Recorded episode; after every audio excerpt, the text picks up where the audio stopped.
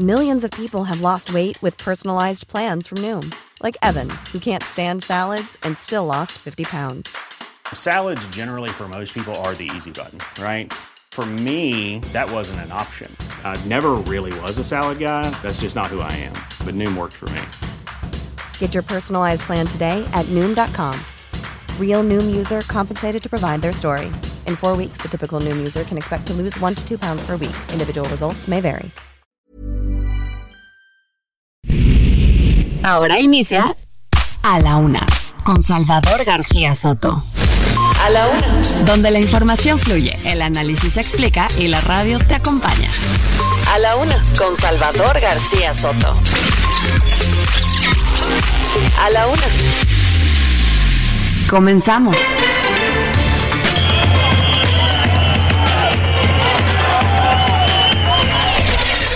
Para decirlo en una palabra, con todo respeto, fue un autogol.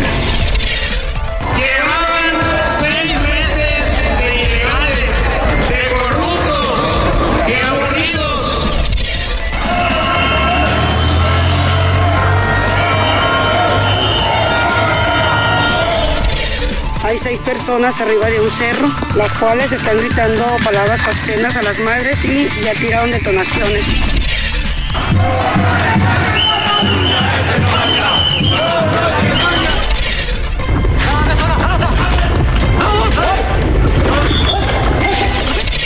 Y el jueves vamos a llevar a cabo la reunión de seguridad y la conferencia desde Acapulco.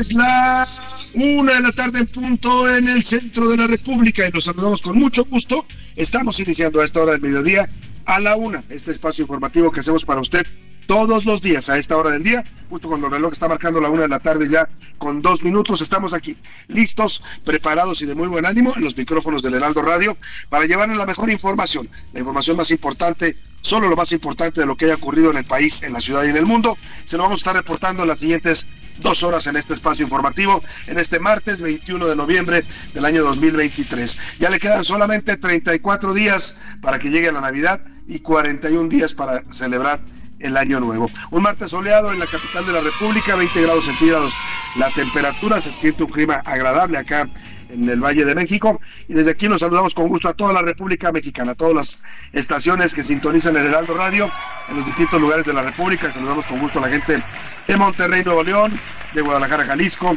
de Tampico, Tamaulipas, también a la gente de la comarca lagunera, a la gente de Oaxaca, capital, a la gente de la zona del Istmo de Tehuantepec, también allá en Oaxaca, a la gente de Tuxtla Gutiérrez, Chiapas, a la gente de Chilpancingo, Guerrero, les mandamos muchos saludos, igual que a la gente de Tepic, Nayarit, a la gente de Altiplano, acá en Tlaxcala y Puebla, los saludamos con gusto, y a todos, a todos los que sintonizan el Heraldo Radio en los distintos estados de la República, y en la Unión Americana también, hay varias ciudades nos sintonizan, McAllen, Brownsville, San Antonio, en, en Texas estas cuatro, junto con Huntsville, y en Chicago nos escuchan allá en Airbridge, Chicago. Les mandamos saludos afectuosos a través de la frecuencia de Now Media Radio. Y también a la gente que nos escucha en el estado de Iowa, allá en el territorio de la Unión Americana, en las ciudades de Cedar Rapids e Independence, Iowa. Oiga, hoy se celebra el Día Mundial de un aparatito que cómo nos vino a cambiar la vida, cómo vino a revolucionar todo en la vida de los seres humanos. Estoy hablándole de la televisión.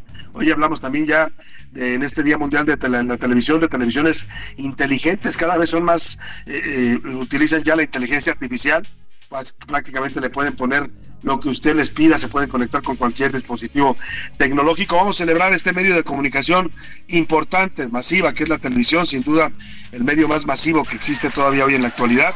Quizás quizás las redes sociales tengan más alcance en cuanto a la presencia en todos los países, pero la televisión sigue siendo sin duda una de las eh, medios de comunicación que más audiencias acaparan en todo el mundo. Fue proclamado este día en 1996 por la Asamblea General de la ONU para promover el intercambio mundial de programas sobre paz, seguridad, desarrollo económico y cuestiones sociales y culturales. La televisión mecánica fue el primer tipo de televisión desarrollado comercialmente el 25 de marzo de 1925.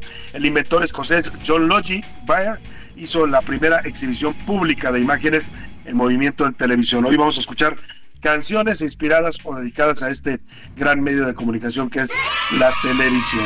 Y también tenemos regalos, por ahí anda José Luis Sánchez. ¿Cómo estás, José Luis?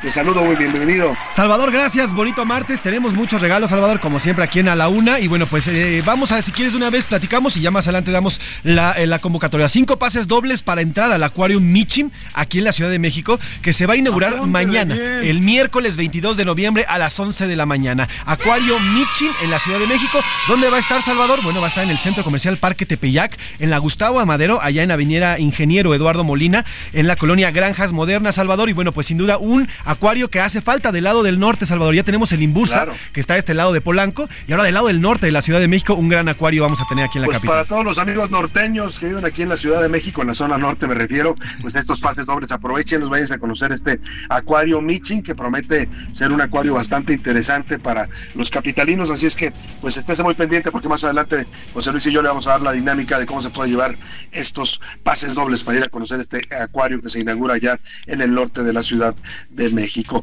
Y vámonos directo a los temas informativos en este martes, martes soleado, martes segundo día de la semana y nos encaminamos ya pues al cierre del mes de noviembre. A la Una, con Salvador García Soto. Y pintó su raya. El presidente López Obrador reaccionó al triunfo del ultraderechista Javier Milei en las elecciones presidenciales en Argentina. Dijo que no va a romper relaciones, que bueno, porque el presidente le da por llevar sus filias y sus fobias al tema de las relaciones del país. Dijo que no repararán las relaciones, pero que sí va a pintar su raya. Además criticó a los argentinos porque dice que se metieron un autogol al votar por el ultraderechista Javier Milei. Híjole, yo creo que también acá muchos pensamos que nos metimos un autogol. Emergencia, los rebeldes hutíes de Yemen secuestraron un barco vinculado a Israel en el Mar Rojo, donde tomaron como rehenes a 25 tripulantes. Entre ellos, lamentablemente, hay dos mexicanos. Le voy a tener toda la información. Y más puestos, más chamba para los militares. La superfarmacia del gobierno federal podría inaugurarse en diciembre y va a quedar al frente de Birmex y va a ser dirigida por quién cree, por un general. Este se está volviendo el gobierno de los generales. Oiga, dicen muchos, no es una dictadura, pero los militares cada vez tienen más poder en este gobierno. Le voy a dar toda la información. Y de la mano, PAN, PRI y PRD van juntos en las elecciones legislativas federales del próximo año, después de que ayer la dirigencia nacional del Sol Azteca amagara con romper la alianza, porque considera que los regalaban o los relegaban, perdóneme, en cuanto a las candidaturas de senadurías y diputaciones. Es que prácticamente el PAN se ha agandallado muchas de las candidaturas, el PAN y el PRI, y los del PRD pues nada más se quedan como el chinito. En la segunda hora vamos a platicar de los antibióticos, ahora que estamos en época de enfermedades respiratorias y me oye usted un poco ronco, es que he estado un poco mal de la garganta, pero ahí vamos ya recuperando. Nos vamos a platicar del uso de los antibióticos en México en medio de una alza significativa de enfermedades respiratorias. Los médicos advierten que no hay que hacer un uso indiscriminado y no recetado de antibióticos porque esto tiene repercusiones en la salud. Cuidado, porque mucha gente es muy dada, ya sé que este antibiótico me funciona y me lo tomo sin consultar al médico, pero no sabemos a veces los efectos secundarios que esto puede tener. Le voy a tener toda la información. Y en los deportes con urgencia, ante la necesidad de anotar tres goles y no recibir ninguno, la selección mexicana de fútbol va a disputar esta noche el pase directo a la Copa América ante el equipo de Honduras. El combinado infantil ya quedó eliminado del Mundial Sub-17. En otra información que nos va a comentar Oscar Mota, lamentablemente a los Sub-17 mexicanos los golearon el equipo de Mali. Vaya usted a entender esto, Mali es una pues un pequeño país y golearon a la selección mexicana. Además, desde las Amazonas de Tigres ante el América y la final de la Liga Femenil de la Apertura 2023 nos va a contar Oscar Mota. También tendremos el entretenimiento con Ana Arriaga con todos los temas importantes del mundo del espectáculo. Así es que vamos a comenzar. Quédese con nosotros aquí en A la Una. No va a encontrar un lugar donde se informe mejor, donde tenga todo el contexto de la noticia y donde también tratemos siempre de hacerle pasar un rato agradable en este momento de su día. Vámonos directo a la información que usted debe conocer el día de hoy. Estas son las de cajón en A la Una. Y bueno, como ya se esperaba ante el triunfo del ultraderechista Javier Milei, era sabido que el presidente López Obrador iba a tener una reacción pues adversa a este resultado. Él ya antes en la campaña había cuestionado y criticado a Milei, lo llamaba ultraderechista, facho, lo cuestionaba por haber insultado alguna vez al Papa Francisco. Allá en Argentina decían, bueno, sí, sí, sí dijo algunas cosas del Papa Francisco, pero después se disculpó. El caso es que el presidente López Obrador, pues que eh, ya sabemos está muy clavado con los temas de la izquierda, pues no le gustó nada el triunfo de este candidato ultraderechista en las elecciones presidenciales de Argentina el pasado domingo. Dijo que respeta los resultados. Ya sabe, el presidente siempre con mucho respeto, pero ahí les va, ¿no? Que respeta los resultados, pero les dice a los argentinos, y eso va también para los argentinos de la comunidad mexicana, que hay muchos argentinos radicando aquí en México, más adelante le digo cuántos exactamente, pero el presidente dice a los argentinos que se metieron un autogol al haber elegido, al haber votado por este candidato ultraliberal, que ciertamente hay que decirlo, tiene una personalidad bastante desbordada y también propuestas bastante pues eh, polémicas y cuestionables. Dijo que no va a romper relaciones diplomáticas, menos mal, porque ya ve cómo andamos con Perú, porque está enojado porque le quitaron a su amigo el izquierdista Pedro Castillo y no puede perdonar todavía a la presidenta Dina Boluarte, que por cierto, hay que decirlo, ¿eh? ahora en la cumbre esta de la PEC a la que asistió el presidente López Obrador, fue bastante claro el trato que le dieron a la señora Dina Boluarte, respetuoso de toda la cortesía política por parte de Biden y los demás líderes. El único que no se quiso ni tomar la foto con él, con ella, fue el presidente López Obrador. Por lo pronto, dice que no, no vamos a afectar las relaciones con Argentina, pero que eso sí, va a pintar su raya el presidente de México con el nuevo presidente de la Argentina y somos respetuosos del pueblo, de la decisión que tomaron, pero pintamos nuestra raya. No estamos de acuerdo con esa política, aunque es algo que consideramos no les va a ayudar, pero el pueblo es soberano. Con todo respeto, fue un autogol. Nosotros no vamos a, romper relaciones con Argentina porque un país, una nación, no es solo su gobierno. Y el pueblo de Argentina y el pueblo de México tienen lazos de amistad y de solidaridad en momentos muy difíciles y tenemos con ellos y con todos los argentinos muy buena relación. Qué bueno que ya lo entendió, presidente, porque por menos de esto nos metió en broncas con España, ¿no? Puso las relaciones, según él, en pausa, y luego con Perú también pues ya fue declarado no grato López Obrador por andar criticando y llamando presidente espuria a la presidenta constitucional de Perú, como es Dina Boluarte. En fin, qué bueno que dice que con los argentinos no va a afectar la política exterior, ¿eh? porque eso de que la política exterior de México esté sometida a, los, a las filias y a las fobias personales o ideológicas del presidente, pues está bastante mal. Ningún presidente de México había hecho eso, que porque alguien le cae gordo o es de izquierda o de derecha, anda afectando las relaciones eh, exteriores de nuestro país. Pero bueno, dice que no lo va a afectar. Por lo pronto, yo creo que José Luis Sánchez, que andas por ahí, bueno, en lo que le doy el dato, en México viven más de un poco más de 21 mil argentinos que radican permanentemente en nuestro país, principalmente se ubican en la Ciudad de México, en Guadalajara, en Querétaro, en Puebla, en Cancún, Playa del Carmen, Tulum, Mérida, Puerto Vallarta, Toluca, Valle de Bravo, Iztapan de la Sal, León, Monterrey y Tampico. Ahí es donde se tienen registrados a integrantes de la comunidad Argentina. José Luis, te iba a decir, dice el presidente López Obrador, que los argentinos se metieron un autogol. ¿Por qué no le preguntamos al público y vamos lanzando de una vez las preguntas que le vamos a formular? Una, una puede ser esta, si dice el presidente que los argentinos cometieron un autogol, o sea que se están afectando ellos mismos al elegir un presidente tan radical de derecha, pues eh, Vamos a preguntar si en México también no nos metimos muchos un autogol con López Obrador. ¿Qué te parece, José Luis? Me parece perfecto, Salvador. Pues así dejamos la primera pregunta luego de lo que dijera el presidente López Obrador esta mañana, esta mañana en la conferencia de que eh, se metió a Argentina, el pueblo argentino autogol. La pregunta que le hacemos, ¿usted cree qué cree que pasó con los mexicanos en el 2018? ¿También nos metimos un autogol? A ¿Qué le parece? Sí, por goliza, como en México, como Chile nos metió aquel año 7-0, sí, nos autogoleamos. B, no, elegimos bien y democráticamente. O C, ¿qué le ponemos de respuesta a C, Salvador? Pues en C le podemos poner son distintos casos. Eh, son casos diferentes. Bueno, no, no, a ver, vamos a ponerle ni derecha ni izquierda, todos son iguales. ¿no? Esa es la verdad.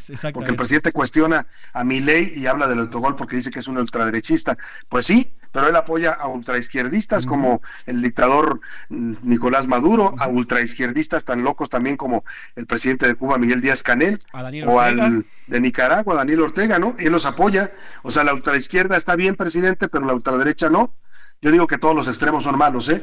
Todos los extremos son malos y los mexicanos lo hemos comprobado lamentablemente en estos cinco años. Vamos a hablar más de este tema. Han pasado más de 24 horas del triunfo del ultraderechista Javier Milei como ya presidente electo de Argentina y han comenzado movimientos en los mercados. La bolsa de Argentina, la bolsa de valores, se disparó. Además, realizaron también la primera reunión entre el actual mandatario Alberto Fernández del peronismo y el kirchnerismo a, con el nuevo presidente de ultraderecha Javier Milei, esto de cara a la transición que tiene que ocurrir el 10 de diciembre, toma posesión el señor Milei ya como presidente de la Argentina. Pero vamos hasta Buenos Aires, el lugar donde se ha generado la noticia, una noticia que le ha dado la vuelta al mundo, con Mauro Calvagna, él es Calvagna, él es presidente en Argentina, periodista en Argentina, perdóname. Mauro, te saludo y te agradezco mucho esta colaboración para la una. Buenas tardes allá en Buenos Aires.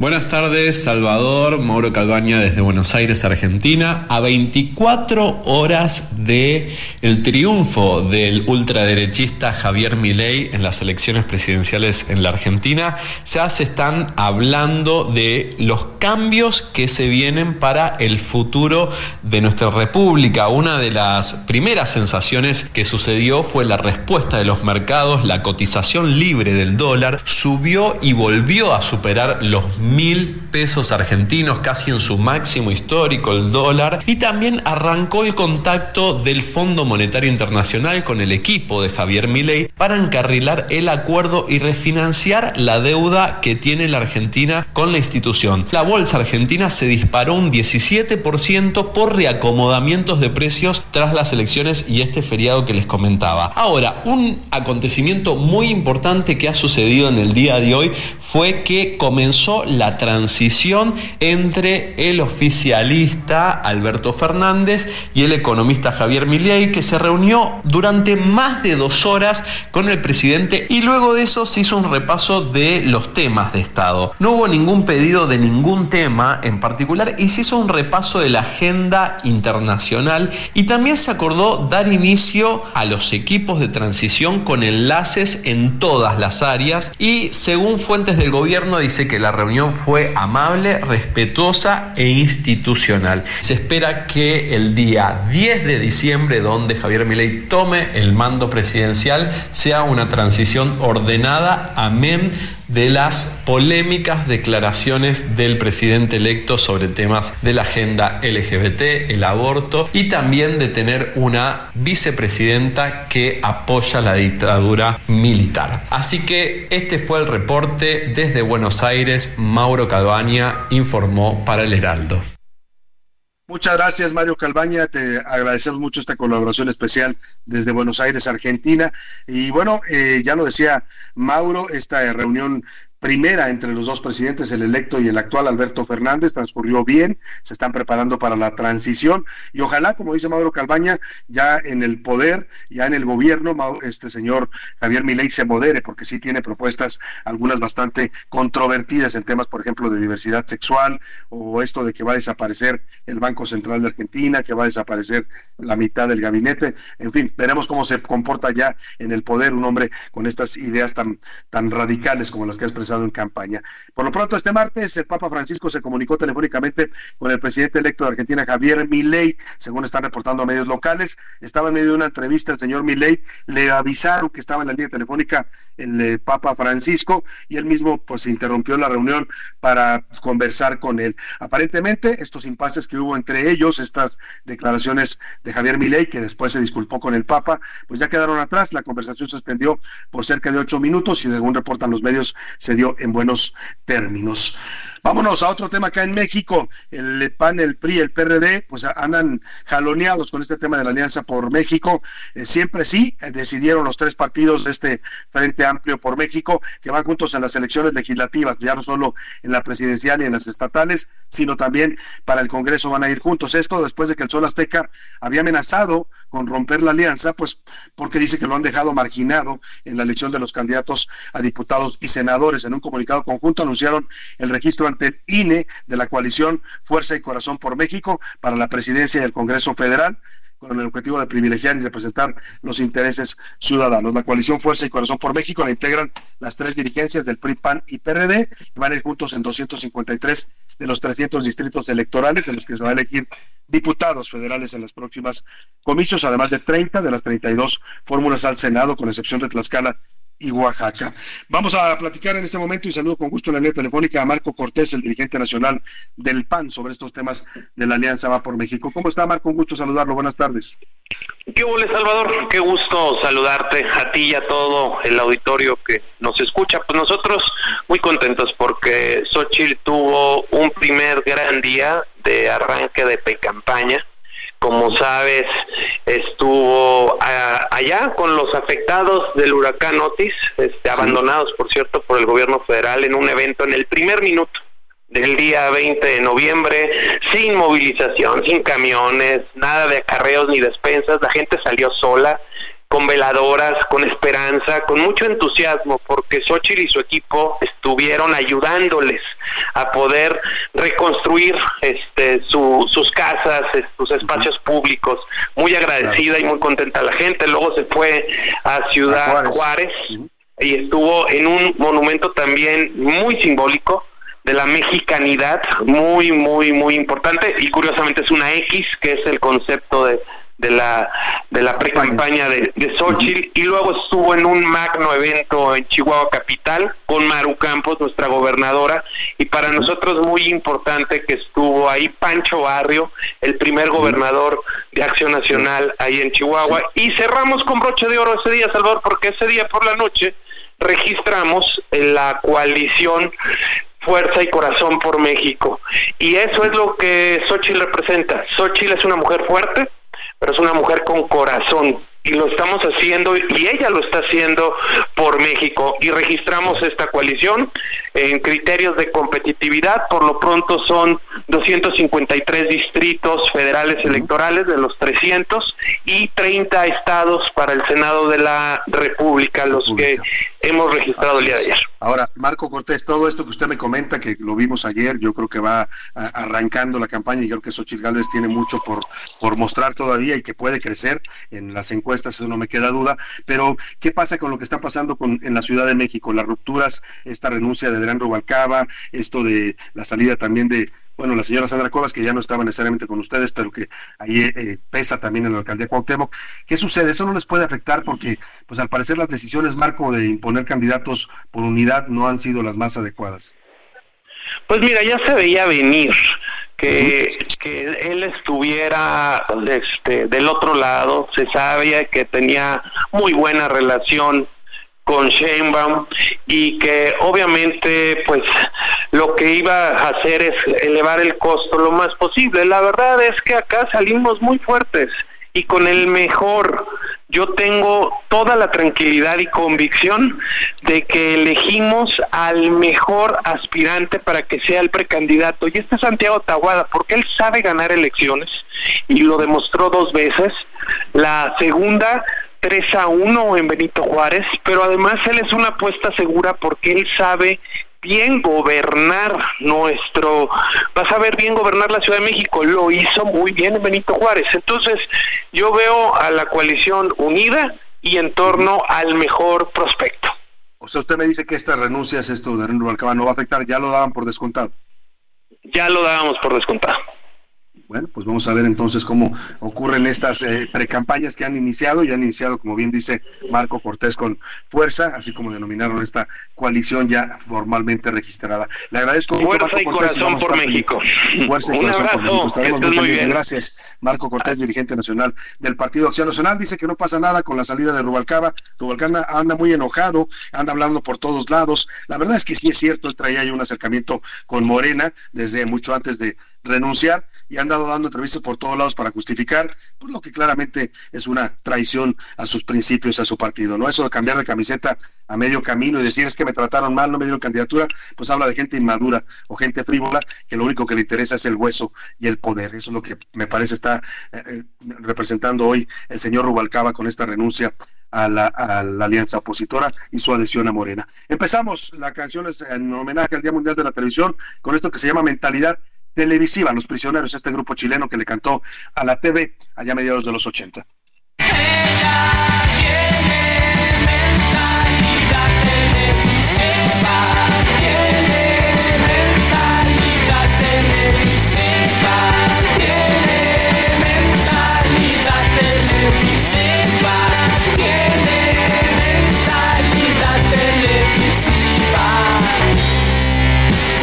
No portaba armas de ninguna especie. No daba vuelta autos ni chocaba motos. Tenía corazón. No le cambies. Estás en A la Una con Salvador García Soto. Información útil y análisis puntual. En un momento regresamos. Ya estamos de vuelta en A la Una con Salvador García Soto. Tu compañía diaria al mediodía. Aprovecha un mes lleno de ofertas exclusivas y experiencias únicas con Ford Territory. Estrénala a 24 meses con tasa de 9.99% y seguro sin costo. Visita a tu distribuidor Ford más cercano. Consulta términos y condiciones en Ford.mx, vigencia del 1 al 30 de noviembre de 2023. La rima de Valdés. ¿O de Valdés la rima?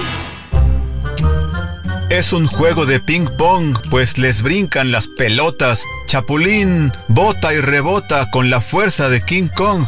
Y lo advierte Osorio Chong, que más pristas chapulines de volada se patinen a otros partidos. ¡Qué raro! Y les va a salir muy caro por el tema con el INE.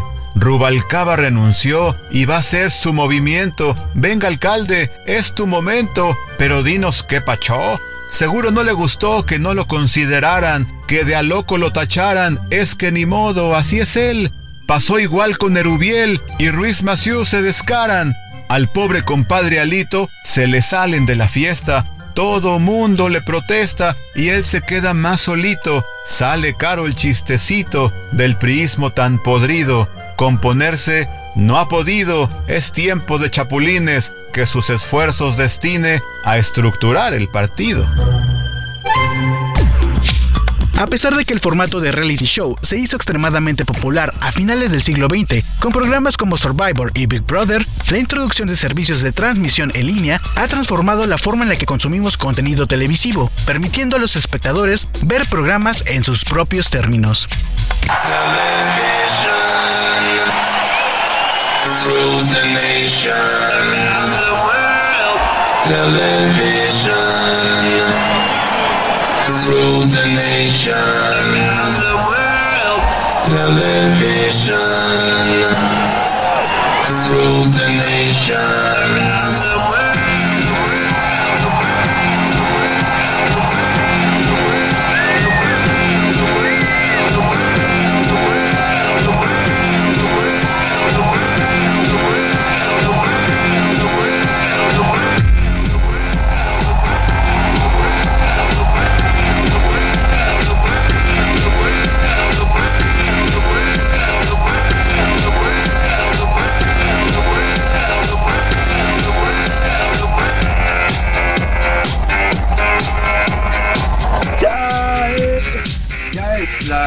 Una con 33 minutos. Estamos regresando de la pausa con esta canción y este tema de la televisión. Hoy estamos conmemorando el Día Mundial de la Televisión y esto que escucha usted a un ritmo bastante de música electrónica es Television Rules the Nation o la televisión gobierna la nación.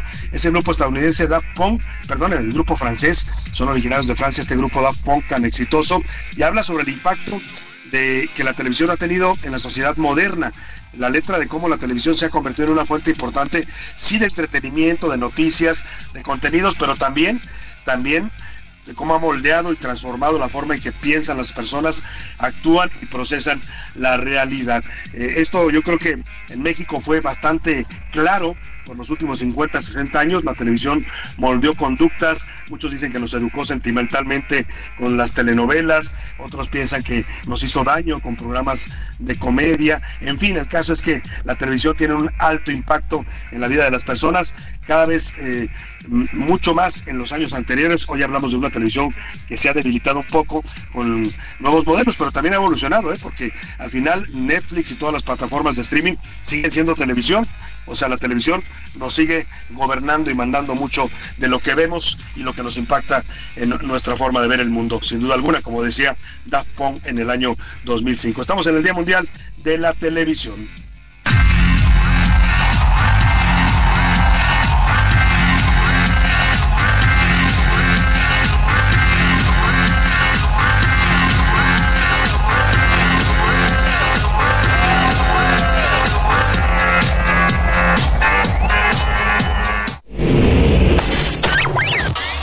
Último minuto en A la Una, con Salvador García Soto. Y vamos, vamos a información que está generándose en este momento. José Luis Sánchez, ¿qué nos tienes? Salvador, el pasado viernes 17 de noviembre aquí les informamos eh, que la Consejería Jurídica de la Presidencia de la República interpuso ante la Suprema Corte de Justicia de la Nación un recurso de impedimento para que el ministro Javier Lainez Potisek no sea quien conozca y analice la acción de inconstitucionalidad promovida por senadores de oposición contra el decreto de extinción de los 13 fideicomisos, Salvador, que se encuentra en este momento, bueno, peleado a través de diversas eh, herramientas legales. Bueno, pues ya la Suprema Corte de Justicia ya respondió, ya le respondió a este tanto a, la, Consejería Jurídica como a también a Presidencia de la República. Y a través de un comunicado en redes sociales dice lo siguiente, Salvador, lo está publicando en todas sus redes sociales la Suprema Corte, por cierto. Y dice al pie de la letra el eh, comunicado que está publicando en estos momentos en redes sociales. Eh, dice, eh, la Suprema Corte ha determinado que el ministro Laines Potisek no se encuentra, no se encuentra restringido en ningún momento para impedido para continuar y para llevar el tema de los fideicomisos dentro de la Suprema Corte de Justicia de la Nación. Lo está anunciando en estos momentos la Suprema Corte, te digo, Salvador, y bueno, pues en este momento ya quedaría habilitado el ministro Laines para llevar este caso justamente la, la acción de inconstitucionalizada de inconstitucionalización relacionada con la extinción de fideicomisos, Salvador. Interesante porque los argumentos del gobierno es que él no podía ver este asunto porque tendría un conflicto de interés y la Corte dice que no, para nada. El ministro Potisek, Laines Potisek, puede, puede eh, pues, eh, perfectamente eh, revisar y, procesar esta acción de inconstitucionalidad que han promovido senadores de la oposición en contra de la eliminación de los 13 fideicomisos del Poder Judicial. Gracias, José Luis. Vámonos a otros temas importantes. A la una. Con Salvador García Soto. Oiga, y vamos a las precampañas que estábamos platicando ahorita fuera del corte, José Luis y yo. Esto de llamarles precampañas, pues es pura simulación. Yo, mire, a los, en la política mexicana la simulación es una práctica bastante generalizada en todos, ¿eh? En el presidente López Obrador y su movimiento de Morena simulan, simulan que hacen eventos con gente espontánea llevan miles de acarreados en camiones, en combis, simulan que son un partido democrático cuando sabemos dónde se deciden y cómo todas las imposiciones, pero también la oposición le encanta simular, ¿no? Ya oyó usted a Marco Cortés diciendo, no pasa nada con la salida de dos alcaldes que renunciaron a la alianza, Adrián Rubalcaba y Sandra Cuevas, claro que van a impactar por supuesto que van a impactar en la elección capitalina, pero nos gusta tanto la simulación que le hemos llevado hasta la parte legal. A, los mexicanos nos imponen algo que se llaman precampañas y, y es absurdo que, eh, se llamen precampañas porque en realidad ya son campañas vamos a hablar de estas campañas en realidad, aunque la ley la siga llamando precampañas, ya tienen todo, todo lo que en realidad es una campaña, eventos masivos, discursos, eh, pagan, pues gastan en, en todo lo que requiere organizar un evento de esta magnitud. El caso es que Claudia Sheinbaum de Morena, el PT y el Partido Verde ya comenzó sus actividades hoy desde las 10 de la mañana en el municipio de Ángel R. Cavada, en Veracruz. Esta tarde va a Santiago Tuxtla, en ese mismo estado de Veracruz, donde ayer arrancó formalmente su precampaña, y a las cuatro y media de la tarde tiene otro evento en el mismo Punto. Carlos Navarro, reportero, te saludo, cuéntame los detalles. Estás siguiendo tú de cerca esta pre-campaña, entre comillas, de Claudia Sheinbaum, que tiene más de dos años en campaña, pero ¿qué quiere? La ley dice que es pre-campaña. Carlos, te saludo.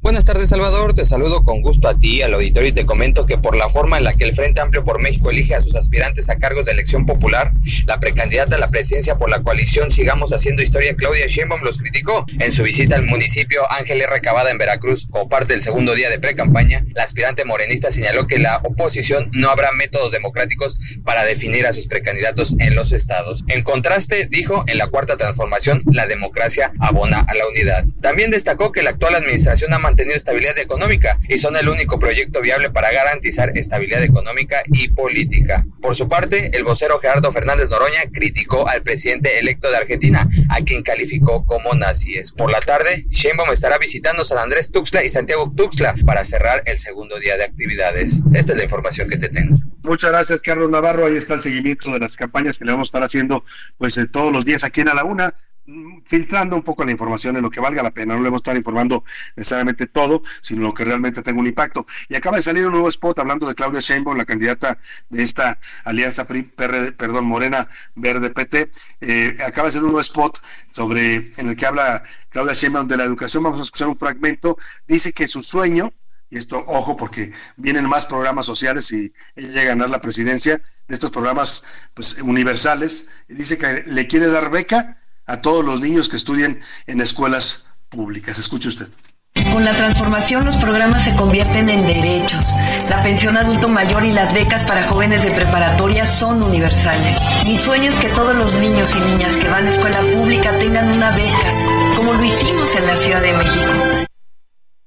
Bueno, ahí está lo que plantea Claudia Sheinbaum en este spot. Dice que sueña con darle becas a todos los niños. La pregunta es de dónde va a sacar el dinero la señora Claudia Sheinbaum, porque ya con los adultos mayores, con las madres solteras, con los jóvenes construyendo el futuro, con los sembrando vida, se nos va una, yo le diría más de la mitad, más del 60% del presupuesto de este país. Y todas las demás necesidades, por cierto, el presidente insiste en que va a tener, vamos a tener en marzo un sistema como el de Dinamarca, pero de eso le platico más adelante en materia de salud. Vamos por lo pronto con Xochitl, que también anda en precampaña, igual en la misma simulación, porque ya vemos eventos que claramente parecen de campaña. Lo único en lo que se limita todavía no es en decir yo propongo esto. Si usted se fijó, el spot de Claudio Sheinbaum dicen mi sueño es, o sea, no dice voy a proponer becas para todos los niños, pero fuera de eso, todo lo demás es campaña. Y ya escuchó usted y lo va a escuchar en los cortes de este noticiero, el bombardeo de spots. Agárrese porque viene un bombardeo indiscriminado, de esos que ya uno está viendo la televisión, escuchando el radio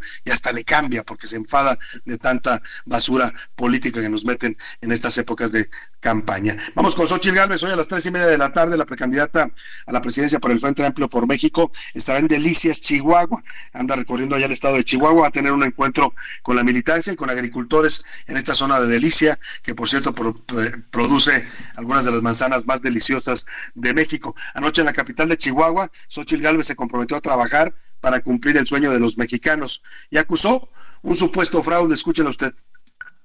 Vamos a ganar, no tengan la duda.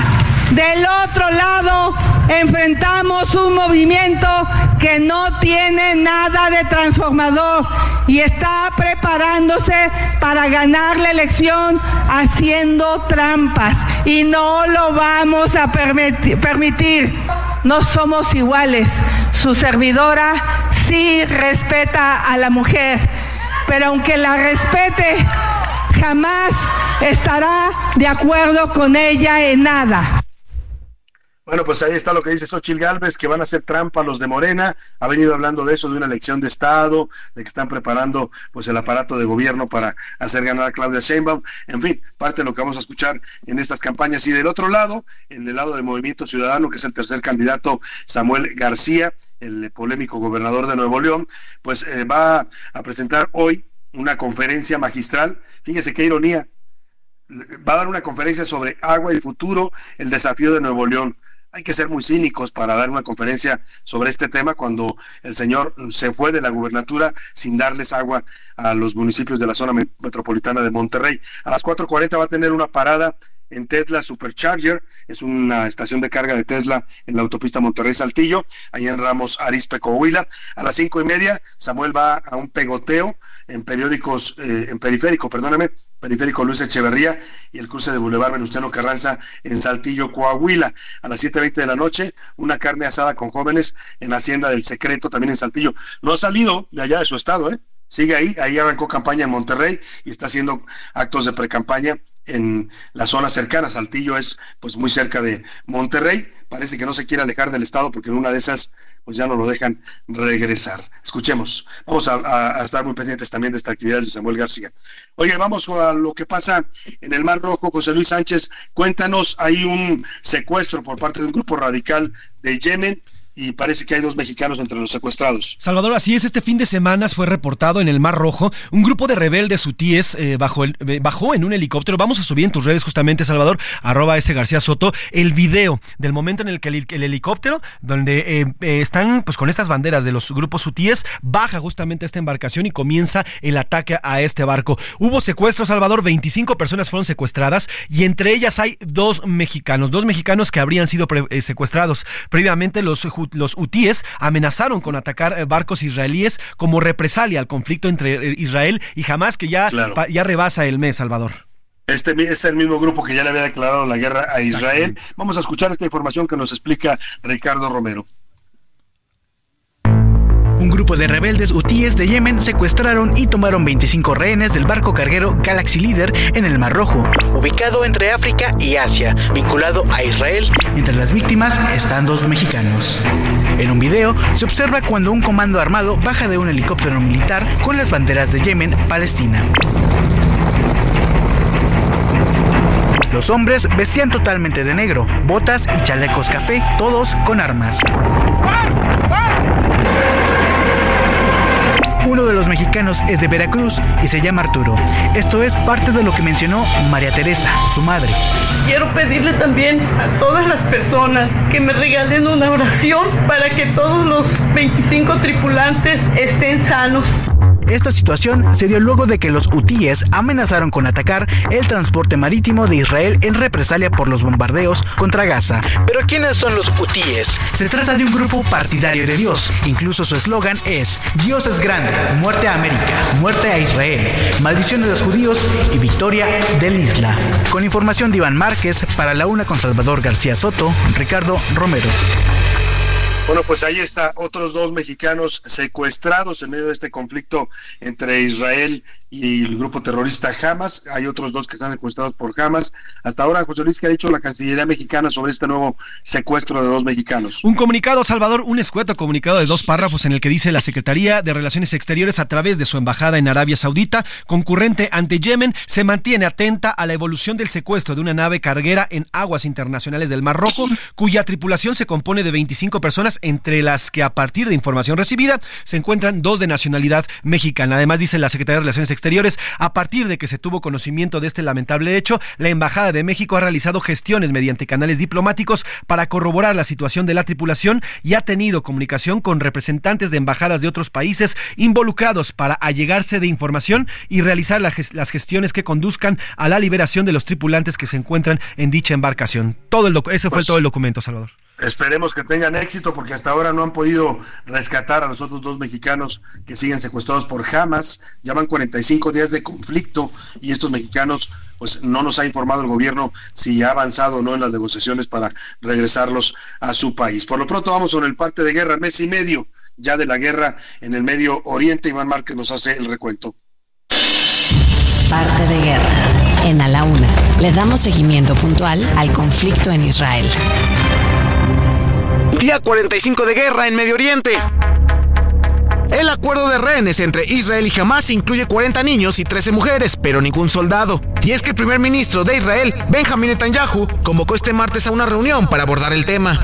En tanto, la tregua durará cinco días ampliables y la proporción de canje de rehenes sería tres terroristas liberados de la cárcel por cada secuestrado.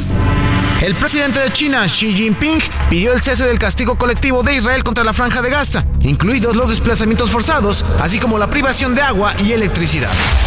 En tanto, la OMS elaboró nuevos planes para evacuar tres hospitales que sufren ataques en el norte de Gaza. Y el ejército de Israel informó que 70 militares han muerto desde el inicio de la ofensiva militar lanzada contra la franja de Gaza.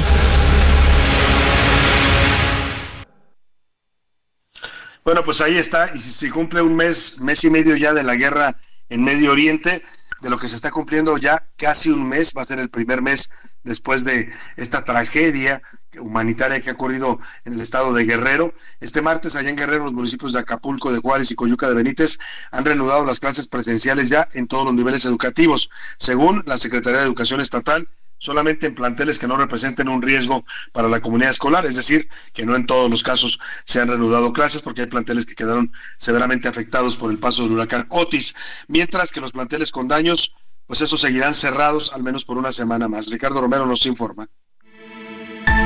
Paso del Naranjal está tapado por este montón de basura que han estado tirando los camiones y en la parte del fondo del potrero del Naranjal hay algunos árboles caídos, pero no son muchos, son pocos.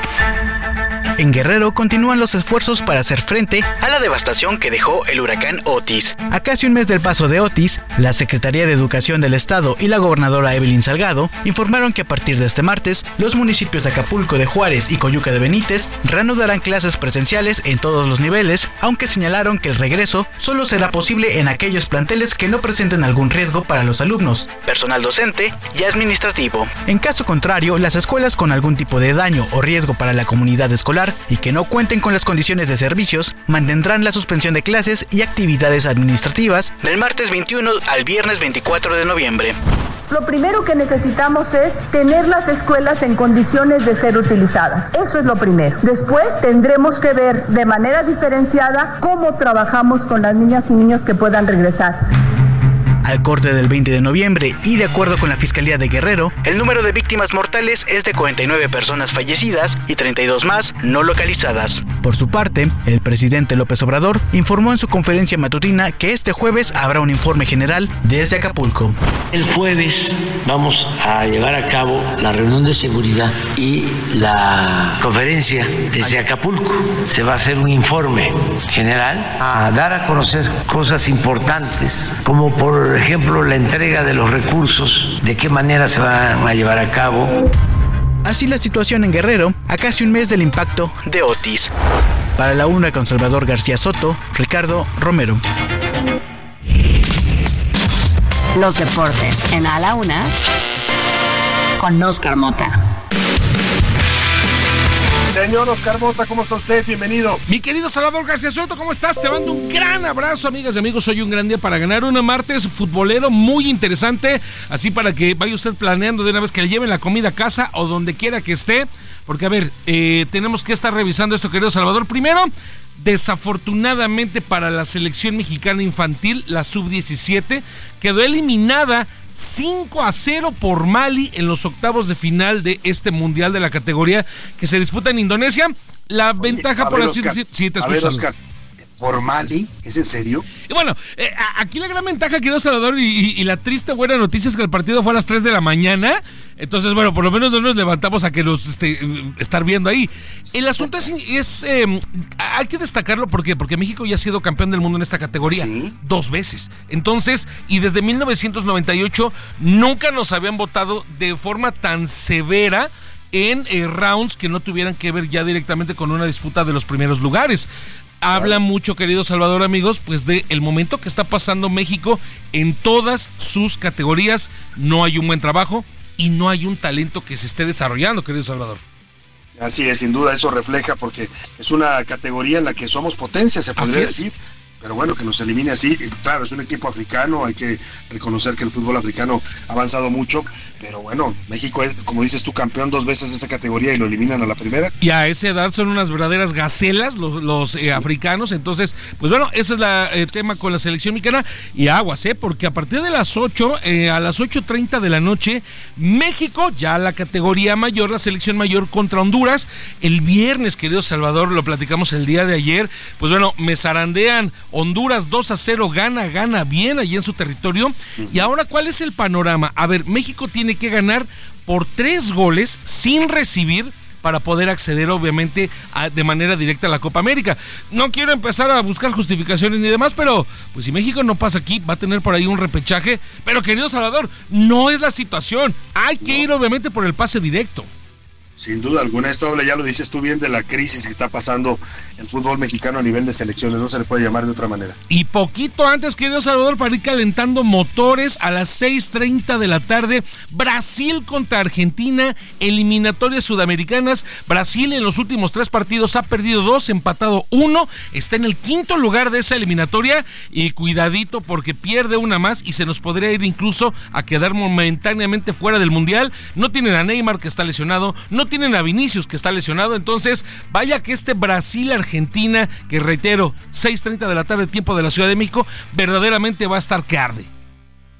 Pues muy bien, vamos a estar muy pendientes de estos partidos que nos mencionas, Oscar Mota, siguiendo de cerca, como siempre, los deportes contigo. Muchas gracias. Viernes y lunes, la final de la Liga Femenil, la revisamos mañana a detalle. Sin duda alguna. Bueno, pues cuéntanos de una vez si quieres de la final femenil. Viernes, eh, viernes y lunes, aquí había una gran oportunidad, querido Salvador, básicamente por el tema de que domingo no iba a haber un partido de fútbol mexicano. ¿Por qué no ponen el partido de la final completamente abierto Claro, o para que obviamente lo pueda ver Y más luego- gente? Y luego se asustan cuando el Senado quiere regular el tema de los salarios, pero la verdad es que tampoco le dan mucha promoción a la Liga Femenil MX. Correctamente. Bueno, eh, ya estaremos analizando el tema contigo mañana. Muchas gracias, Oscar. Hoy un gran día para ganar. Vamos a despedir la primera hora con esto que se llama El mismo canal. La banda uruguaya no te va a gustar. Hace una crítica fuerte a la manipulación de la información en la televisión. Dispuestos a mentir sobre papel. Dispuestos a fingir frente a la cámara 3. Total lo que digamos está bien. O al menos desde arriba ya me dieron el ok. ok.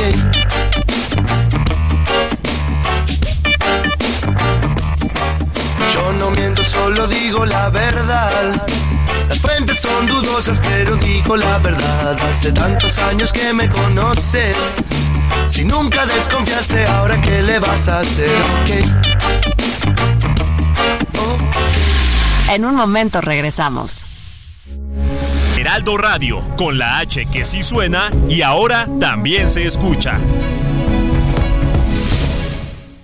Y en noticias relacionadas al mundo de la tecnología, a partir de hoy, 9 de noviembre, está a la venta en México el Honor 90, el smartphone ideal para creadores de contenido. Este celular cuenta con una gran cámara de 200 megapíxeles para tomar fotos y videos ultra nítidos y listos para subirse a redes sociales.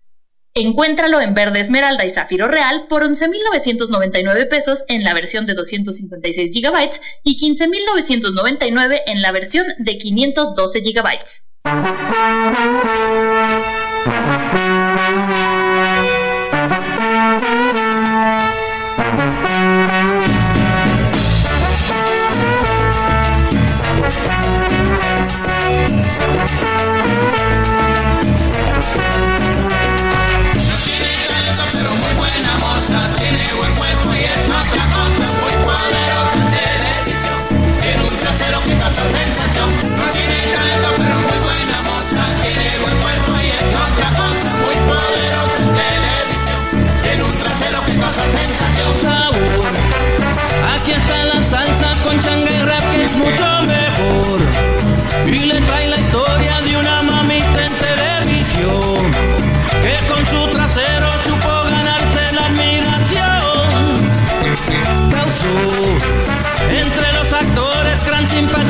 por su esplendor. Y entre las actrices la antipatía por la razón de que su palanca fuera su cuerpo y no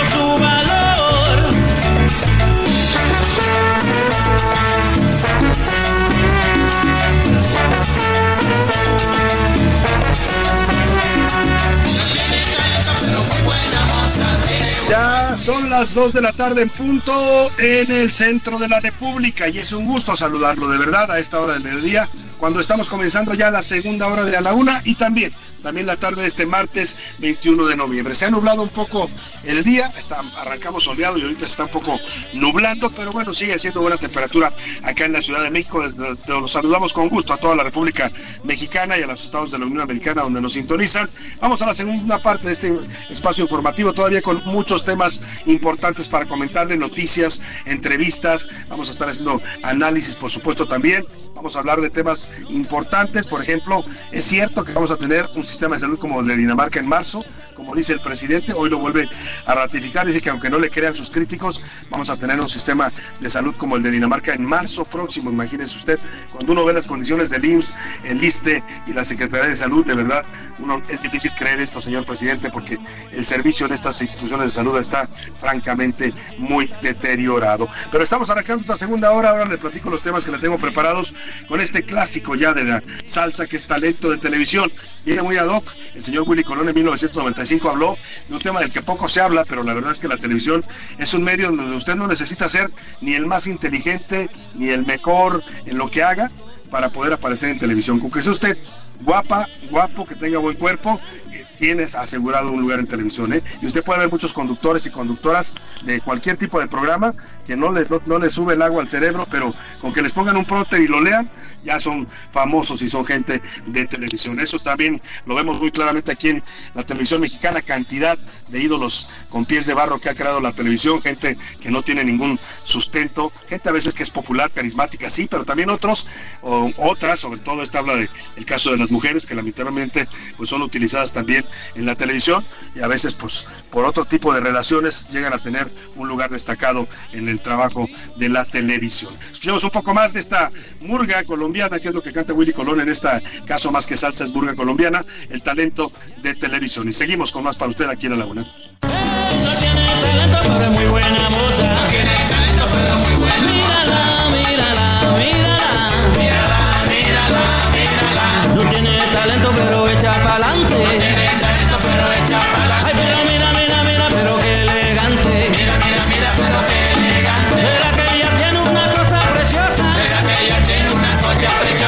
Dije murga colombiana, perdón, es murga panameña. La murga es un género musical del Panamá, que es una variante de estos ritmos tropicales y afroantillanos. Oiga, hoy tenemos regalos. José Luis Sánchez, ya lo adelantabas, vamos a regalar cinco pases dobles para que mañana miércoles se vayan ustedes a la inauguración del Acuario Michin, un nuevo acuario que llega a la Ciudad de México, va a estar ubicado en el norte de la ciudad, en el centro comercial Parque Tepeyac. Y bueno, los pases son válidos, o sea, mañana se inaugura, pero usted puede ir a partir del jueves 23 y hasta el 23 de diciembre. Tienen un mes de vigencia para que si le interesa a usted ir con la familia y no puede ahorita, de todas maneras guarda su pase y puede ir antes del 23 de diciembre. Vamos a, a ¿qué vamos a preguntarle a nuestro público, José Luis, para que se vayan a ver este eh, eh, Acuario Michin, que es una novedad que llega a la Ciudad de México? Y además, Salvador, por si fuera poco, nuestro auditorio lo va a disfrutar recién estrenadito, ¿eh? Como, o Sí, como nuevecito. Como cuando íbamos a nuestro primer día de clases y olíamos nuestros útiles escolares. Así va a oler. Así va a oler. Así va a oler. ¿Qué les preguntamos? A ver, Pues una ¿cuál sería pregunta, ¿qué te parece si Venga, les Vengan los preguntamos? redobles de tambores primero. ¿Redobles? Eso. Una especie marina endémica de México. Tenemos muchísimas, Salvador. Hay una gran lista y si no, nada más es cuestión de que lo googleé. Es una especie ma- marina, un pez, puede ser pez, un, un molusco, lo que sea, que sea originaria de los mares de México. Empieza a comunicarse con nosotros al 5518 41 51 99. Hay varias, como dice José Luis, ¿eh? nada más métase a investigar y se lleva uno de estos pases dobles para ir a ver el acuario Michin que se inaugura mañana aquí en la Ciudad de México. Y bueno, ya decíamos, José Luis, estamos conmemorando el Día Mundial de la Televisión y hay todo un debate sobre si la televisión sigue o no siendo vigente, eh, porque bueno, pues llegaron el streaming, ¿no? Que ahora son estas modalidades de plataformas donde podemos ver lo que nosotros queramos a la hora que nosotros queramos, ya no te condicionan a un horario que te imponía antes la televisión, que era bonito, hay que recordarlo, yo recuerdo, y seguramente tú, José Luis, todavía de niño te tocó la influencia de la televisión, pues eh, había en mi casa, por ejemplo, horarios que eran sagrados, porque a las 7, 9 de la noche nos sentábamos a ver la telenovela, era una familia, que le digo, promedio, ¿no? Eh, y luego el noticiero de Jacobo Zabludowski, es parte, eran como rituales familiares ver estas cosas, pero la televisión sin duda se ha visto impactada por estos nuevos medios de comunicación que son las redes sociales y el streaming. Sí, Salvador, sin duda. Bueno, yo hasta los domingos ya tenía, me acuerdo cuando era chamaco, los domingos tenía pues mi horario. En la mañana me levantaba, me- sí, claro, me Claro. Levantaba con Chabelo, de ahí le seguía a las, eh, a las caricaturas y después... la Odisea ta- Burbujas Odisea. Burbujas, claro. Y después en la tarde con mi papá, pues me, me arranaba por era domingo con él para ver Sí. Pedrito Infante, películas, ya Claro, sabes, del cine de oro. de estas, películas del claro. cine mexicano. Yo no la a ver, vamos bomba. a preguntarle a nuestro público, si te parece, José Luis, otra pregunta que lanzamos y más adelante vamos a escuchar las respuestas tanto de lo que bien. preguntamos sobre el autogol que dice el presidente que se metieron los argentinos, a ver si no nos lo metimos también nosotros al elegirlo a él. Pero, eh, y este tema de la televisión, ¿qué le preguntamos al público? Así es, bueno, pues fíjate, nada más un dato. En el 2010 los mexicanos promedio consumían entre 6 a 7 horas de televisión. Hoy solamente 2 horas promedio un mexicano ve la televisión diariamente. Los millennials Mm, y las interesante. centennials de plano ni la prenden. Me refiero a televisión abierta, televisión convencional, ¿no? La pregunta que le hacemos en esta tarde, ¿usted cree que la televisión aún sigue vigente como medio de comunicación? A, sí, es un medio que no va a morir y va a continuar en nuestras vidas. B, no, la TV ha muerto con la llegada del streaming. O de plano C, la televisión ha sido rebasada. Ya es un medio de comunicación totalmente obsoleto. Salvador, ahí están las tres respuestas y bueno. Pues ahí están las tres respuestas. Sí, hay jóvenes ahora que ya no ven la televisión, ¿eh? Mis hijos rara vez, o sea, nunca ven la televisión. Y si la ven, ¿sabe qué ven? Videos de YouTube o estas plataformas digitales. Ya difícilmente ven un canal de televisión convencional. Bueno, pues gracias, José Luis. Gracias, Vamos a tener mucha información importante en esta segunda hora. Le voy a platicar del uso de los antibióticos. Hay que tener cuidado. Viene una época de enfermedades respiratorias. Se lo digo porque ya lo eh, me tocó experimentarlo. Y ah, el- cuando usted decida tomar un antibiótico, tiene que ser bajo prescripción médica. No se autorrecete antibióticos porque lo que está haciendo veces es generarle mm, pues resistencias a su cuerpo, eh, de tal modo que después ya no le van a hacer efecto los antibióticos por estarlos tomando de manera indiscriminada. Vamos a hablar de ese tema. Y también ligado a este tema de la salud, el presidente López Obrador insiste que para marzo México va a tener un sistema de salud como el de Dinamarca. Digan lo que digan sus críticos, dice que lo va a hacer y habla de la superfarmacia que va a inaugurar el gobierno federal en diciembre, una gran farmacia donde dicen que van a tener todos los medicamentos para que ya no escaseen en los hospitales públicos como lamentablemente ocurre todavía en la actualidad. Vámonos, si le parece directo a este tema de los antibióticos. Tú te autorrecetas a veces antibióticos, José Luis, dinos aquí en confianza. Salvador, la verdad es que yo en casa tengo, tengo doctora, entonces pues yo aprendí Ah, ya, bueno, yo aprendí José ya. Luis porque tiene una novia doctora, pero no todos tenemos Yo ya ese- aprendí, ese- yo ya aprendí fielmente a que los antibióticos Sí. son dañinos cuando no son prescritos por un doctor. Entonces sí, definitivamente los antibióticos no se Hay que tener mucho cuidado, no se autorreceta antibióticos porque pues pueden ocasionarle desde mm, bacterias en su organismo hasta hongos resistentes, hongos que ya después no los va a poder usted atacar con antibióticos. Eh, es decir, que hay que este médico, este medicamento por algo está eh, prescrito, por algo debe ser prescrito obligatoriamente por un médico, no cree usted que es una ocurrencia de las autoridades. Esta normatividad en México es relativamente reciente, ¿eh? Yo crecí todavía en un país donde te sientes mal, volteate, ahí te va la penicilina, ¿no? Sin receta médica, pum, pum, le metían a uno tres, cuatro inyecciones de penicilina y sí se curaba uno, pero oiga, iba, el efecto de esto va ocasionando esta resistencia en el organismo. Esta condición, mira, sola- solamente el uso indiscriminado de los antibióticos ha ocasionado que en 2019 5 millones de muertes en México. Por eso los médicos del país hacen un llamado a no automedicarse y acudir a una consulta antes de usar antibióticos. Iván Márquez nos cuenta. El uso indiscriminado de antibióticos y más sin prescripción médica generan bacterias, virus, hongos y parásitos. Estos ocasionan resistencia que provoca que dejen de responder a medicamentos que los combaten. Es decir, que habría dificultades en el paciente con la propagación de enfermedades o infecciones. Esta situación causó en 2019 la muerte de 5 millones de personas. Incluso, la Organización Mundial de la Salud reveló que si se sigue la tendencia, para 2050 se duplicaría a 10 millones. Por eso, la OMS hizo un llamado a los gobiernos para que tomen medidas para controlar este problema. Y es que durante la pandemia empeoró, ya que se usó innecesariamente antibióticos y medicamentos. Para la doctora Jimena del Prado, internista geriatra especializada, señaló en entrevista para La Una que en esta temporada invernal se agudizan las enfermedades respiratorias, por lo que se recomienda ir con doctores especializados. Los antibióticos no atacan o no curan estas infecciones virales.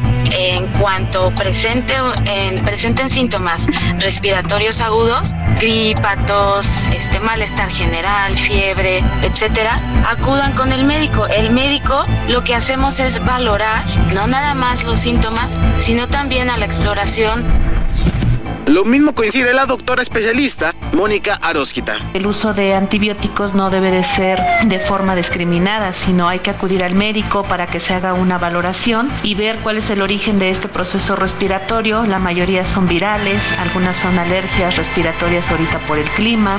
Así, la alerta que viene desde autoridades de salud por el uso desmedido de antibióticos.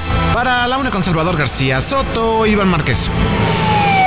Bueno, pues ahí está el tema. Escuchaba usted a las especialistas, a las dos médicas que consultamos. Eh, es importante que no, no se autorrecete su antibiótico porque en muchos casos, ahora que vienen las enfermedades respiratorias, la gente confunde los síntomas. Siente usted fiebre, le duele la garganta y dice, no, es una infección. Y puede ser algo viral puede ser un virus y los virus no los combate el antibiótico. El antibiótico es exclusivamente para bacterias. Entonces, si no es una infección bacteriana la que usted tiene, no tiene por qué tomar antibiótico. Hay antivirales que puede tomar, pero eso solamente se lo puede decir un médico especializado. Sé que es difícil, sé que es caro en este país a veces acceder a una consulta, pero mire, está de por medio su salud. Tomar antibióticos indiscriminadamente ahora con la pandemia, ya lo decía Iván, este medicamento de la citromicina, que es muy bueno, pero que la gente empezó a tomar indiscriminadamente porque le llaman el antibiótico de los tres días, lo toma usted tres días seguidos y se mejora.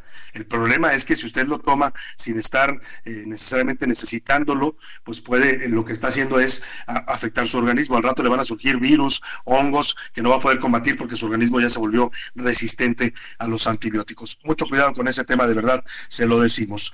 Oiga, y vamos a hablar de salud porque el presidente hoy dio a conocer que el la empresa paraestatal Birmex, esta que antes se dedicaba a fabricar vacunas, pues ahora se va a encargar de la distribución de medicinas y del manejo del almacén ubicado en Huetoca. Es esto que el presidente mismo bautizó como la superfarmacia. Dice que va a ser una farmacia enorme donde van a estar todos los medicamentos que necesitamos los mexicanos. Escuche usted. Vamos a inaugurar ya este almacén, esta gran farmacia, en diciembre. Apenas se firmó hace una semana en el convenio ya con la empresa. Se le aportó un 10% de conformidad con un avalúo. Birmix es la empresa que se va a encargar de la distribución. Es una paraestatal que se va a hacer cargo de toda la distribución y del manejo del almacén. Oiga, han cambiado de distribución en los, en los medicamentos en este sexenio de López Obrador como cuatro veces. Esta es la cuarta vez que lo cambian. Primero se lo dieron a, este Insabi, antes se lo habían dado a la ONU, antes se lo habían dado. Bueno, han hecho una serie de cambios. La verdad que han hecho un desastre en el tema de bastos de medicamentos en este gobierno. Por su parte, el secretario de Salud, Jorge Alcocer, dijo que este almacén, esta superfarmacia que describe el presidente, que suena muy bonito, ¿eh? pero también suena muy bonito decir que la aerolínea mexicana va a ser una gran aerolínea. Ahorita no han podido ni vender boletos porque ya le están cancelando a la gente que había hecho reservaciones. Pero bueno, el caso es que el presidente eh, dice que ya va a estar lista esta superfarmacia y el secretario de Salud dice que nada más les falta un sistema de refrigeración para aquellos medicamentos que deben estar refrigerados para mantener su efectividad. Añadió que la ubicación de la superfarmacia va a facilitar la distribución de los medicamentos a nivel nacional porque está cerquita del AIFA Dicen que por eso nos van a llegar a todos lados. Y dicen que el próximo 30 de diciembre iniciarán operaciones. Escuchemos al secretario de Salud, Jorge Alcocer. Lo que faltaba nada más era el espacio de refrigeración para algunos medicamentos, que es alrededor del 10% o el 20%. Pero lo demás está para una distribución rápida.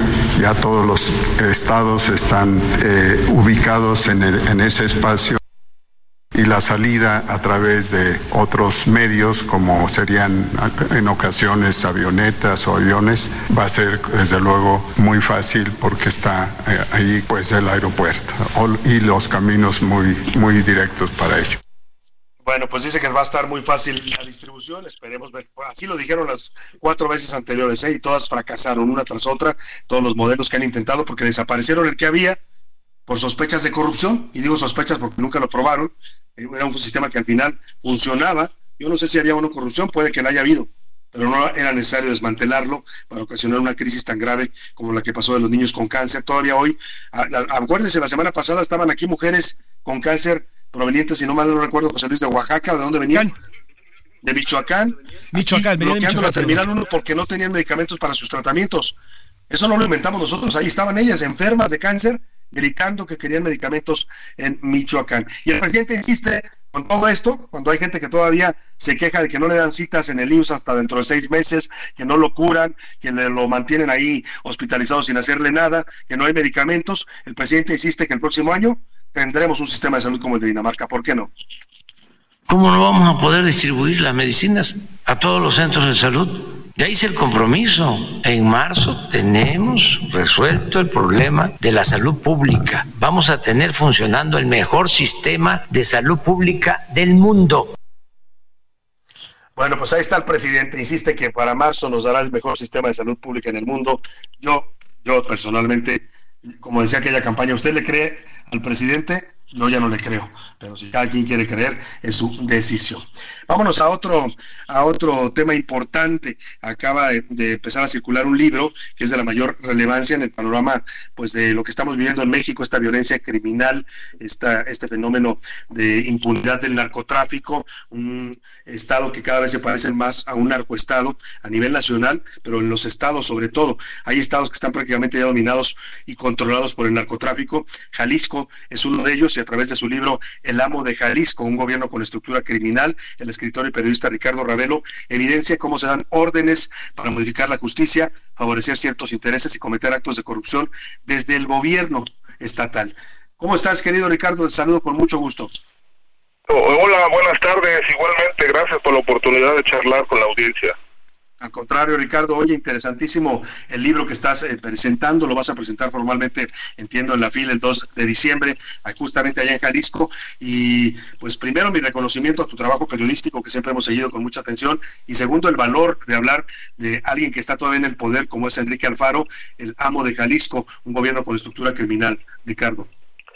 Sí, es una radiografía de, de lo que tú ya apuntaste muy atinadamente, de la corrupción, de las eh, presuntas vinculaciones de personajes del, del, poder político con el criminal, el asunto de esta este sometimiento eh, que se observa del poder judicial para obtener fallos eh, en favor de amigos y en contra de enemigos, encarcelar a personas que no convienen al, al poder político y sobre todo el drama de las desapariciones que en esa entidad pues es verdaderamente escandaloso. Entonces el libro pues da cuenta de, de, lo que es el gobierno de Enrique Alfaro, un gobierno con estructura criminal en efecto porque no se combate al crimen y porque parece que los criminales están en el gobierno.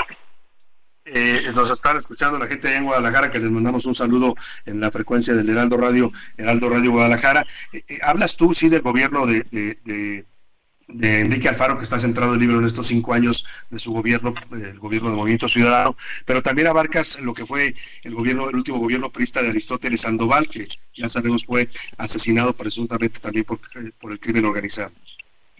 Sí, lo de Aristóteles Sandoval, pues bueno, es el antecedente de esta, de esta descomposición que vive Jalisco, un crimen que ocurrió precisamente en Puerto Vallarta, este, y que pues lamentablemente no está resuelto. Eh, en, la, en el libro se da cuenta de que pues el, el crimen de Aristóteles fue un ajuste, un ajuste eh, debido a un incumplimiento que tuvo él directamente con los altos mandos del cártel de Jalisco Nueva Generación, que es el grupo criminal que está sentado en Jalisco y que, y que durante estos dos eh, periodos gubernamentales, ya 11 años, pues ha gozado de impunidad, eh, de protección y este y que pues esta situación tan lamentable pues explica la descomposición que tiene Jalisco y obviamente los estados vecinos donde este, también está muy bien afincado ese grupo. Hay un pasaje que narras en el libro que me gustaría que le platicaras al público. Hablas de, de cuando Alfaro era alcalde de la ciudad de Guadalajara antes de convertirse en gobernador, hizo un vuelo a La Habana, Cuba y dice el, el, vuelo, el pretexto era que iba a invitar a Silvio Rodríguez a que viniera a Jalisco a dar un concierto, pero mencionas que había un pasajero en la bitácora del vuelo que tomó Enrique Alfaro, que era un personaje ligado al crimen organizado. Cuéntanos de este pasaje porque ilustra muy bien estos vínculos que tú señalas entre el gobierno de Jalisco y el crimen organizado.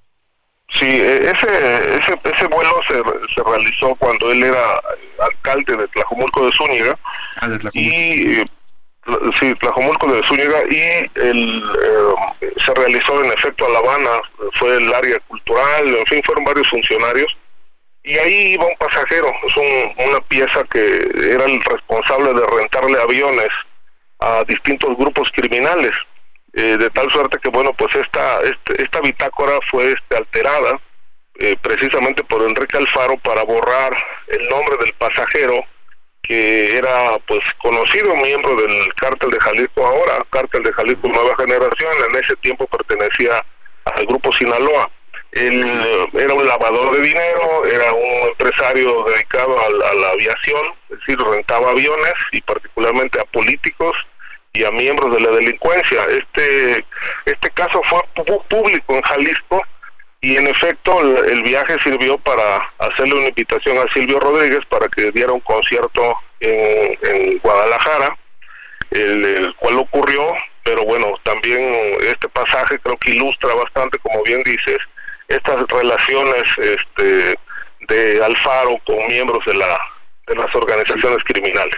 Que incluso vienen, como lo decías tú, desde que fue alcalde de Tlajomulco hace ya seis años, seis, siete años o ocho años, si no recuerdo, estuvo como alcalde de Tlajomulco, después fue alcalde de Guadalajara y luego gobernador. O sea que en todo su ascenso político estaría vinculado también estos grupos criminales. Mira, el- yo, yo no, se puede hablar de la, del desarrollo de la carrera política de Alfaro sin de estos vínculos de- del crimen organizado, como tampoco eh, podemos decir que Aristóteles Sandoval Sandoval est- estuvo ajeno. Aristóteles Sandoval servía a los intereses del cártel de Sinaloa al principio y gran parte de su activismo político fue financiado precisamente por Tony Duarte, un, un empresario de Puerto Vallarta ligado al Mayo Zambada que fue asesinado. Eh, se dedicaban al tráfico de drogas y hay eh, documentos, historias que dan cuenta de que este personaje venía financiando actividades de Aristóteles desde que era diputado local en, Jalisco. Finalmente, Ricardo, el libro habla eh, específicamente del caso Jalisco, pero yo lo leo y pu- pudiera hablar de Tamaulipas, de Sinaloa, de Michoacán, de Guerrero, es decir, es un fenómeno que estamos viendo ya a nivel nacional, estos narcoestados. Sí, de hecho, eh, este, este punto que mencionas eh, es así. Sí, hablamos de Jalisco, pero es, es una película que se repite en, casi todo el país, eh, donde un, hay un elemento que a mí me parece bastante asombroso, escandaloso, donde esta línea divisoria eh, entre poder político y poder criminal está totalmente borrada de tal manera que, bueno, yo puedo afirmar con base en, en lo que está publicado y en los documentos a los que tuve acceso, que en muchas entidades del país eh, el crimen organizado es gobierno, no solamente a nivel de los estados, sino en, los más de 2.000 municipios hay personajes ligados a estas actividades, por desgracia, y explica el alto nivel de violencia en el país. Eso explica la, la violencia. Ricardo Ravelo, te deseamos todo el éxito con este libro, es editorial Harper Collins, lo puede usted ya encontrar en las librerías o en las tiendas digitales y este- estaremos muy atentos a tu presentación allá en la FIL en diciembre. Un abrazo, querido Ricardo, mucho éxito con este Igualmente, Heraldo Radio, la H se lee, se comparte, se ve y ahora también se escucha.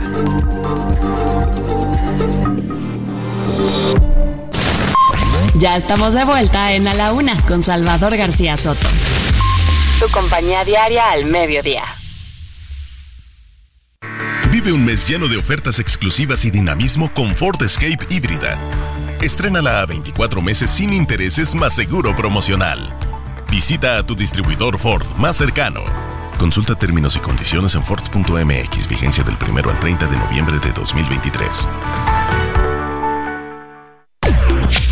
La encuesta nacional sobre disponibilidad y uso de tecnologías de la información en los hogares 2022 estimó que en México 34.1 millones de hogares cuentan con al menos un televisor, lo que significa que más del 90% del total de hogares tiene uno en casa.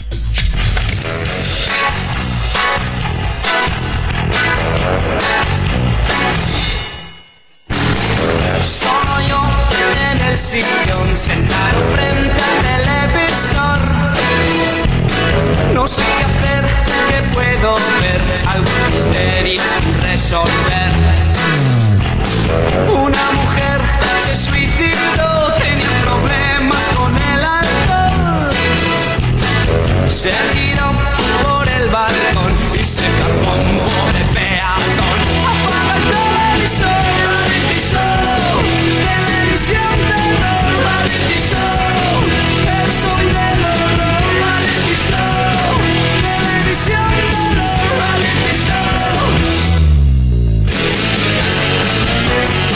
tarde con 31 minutos. Estamos regresando de la pausa con esto que se llama Reality Show del grupo SCAP, un grupo español. En 1994 ya hablaba de estos reality shows que después se volvieron todo un género en la televisión. Ellos hablaban más de cómo la televisión eh, hace de la realidad un show, ¿no? Y cómo nos muestra a veces noticias pues de notas rojas, de violencia, que son más morbo, que realmente le aporten algo a la gente, pero es parte de lo que vende en la televisión y de eso hablaba el grupo español Reality Show en 1994. Escuchemos más porque estamos en el Día Mundial de la Televisión, y conmemorando hoy este medio de comunicación que ha sido tan importante e influyente, hay que reconocerlo no, en nuestras vidas.